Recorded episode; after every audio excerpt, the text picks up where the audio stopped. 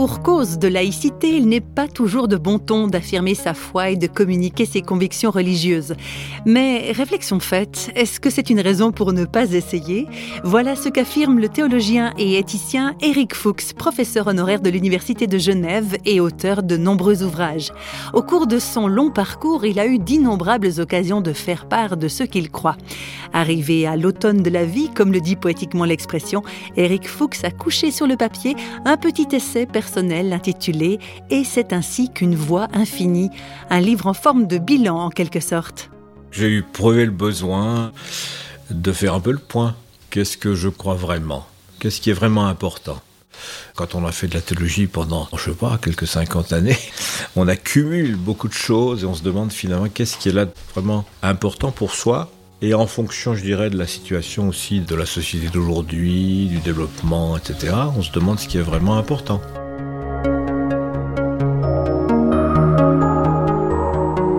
Faire le point sur ce qu'on croit, faire le point aussi sur le doute, car pour Eric Fuchs, le doute ne se tient jamais très loin de la foi. Il n'y a pas de foi sans doute, je pense. S'il y a une foi sans doute, ça me paraîtrait une foi un peu naïve, comme ça, un peu insuffisante pour affronter quand même la vie. Donc je crois que le doute est totalement euh, présent comme un compagnon, un compagnon euh, exigeant, dérangeant souvent, mais exigeant de toute euh, affirmation de foi. Pour moi, le doute n'est pas une mise en question de la foi, si vous voulez, c'est plutôt une espèce d'interrogation constante, d'obligation de rendre compte, devant soi d'abord, de, ce que l'on croit. On ne peut pas, je crois, affirmer quelque chose d'aussi extraordinaire croire en Dieu sans être immédiatement, et surtout je dirais dans une société comme la nôtre, hein, la mise en question est infiniment plus forte qu'elle ne le fut jamais, je crois.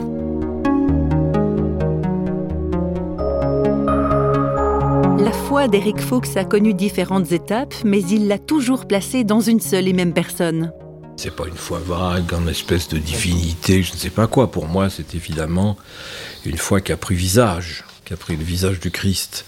Parce que là, j'ai découvert en cet homme l'émergence, comment dire, oui, l'apparition vraiment d'une autre réalité que la réalité quotidienne humaine, et découvert à la fois cette présence d'un frère très proche et en même temps d'un Dieu, hein, c'est-à-dire d'une transcendance, de quelque chose qui nous échappe. Voilà, c'est un Dieu qui est à la fois tout proche, proximité de Dieu, et en même temps l'absolu mystère. C'est ce paradoxe que j'aime beaucoup. On ne peut pas mettre la main dessus. Dieu est, échappe à toute prise, n'est-ce pas? Dieu est au-delà de toute représentation. Dès qu'on essaie de se représenter Dieu d'une manière un peu visible, c'est de l'idolâtrie. Et en même temps, ce Dieu-là nous dit, je suis à tes côtés. Le royaume de Dieu est proche. Dieu est proche. C'est ça comme le grand centre de la prédication de Jésus.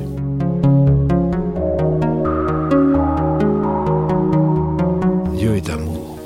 C'est complètement fou de dire une chose pareille. Vous avez le vertige. Dieu est amour.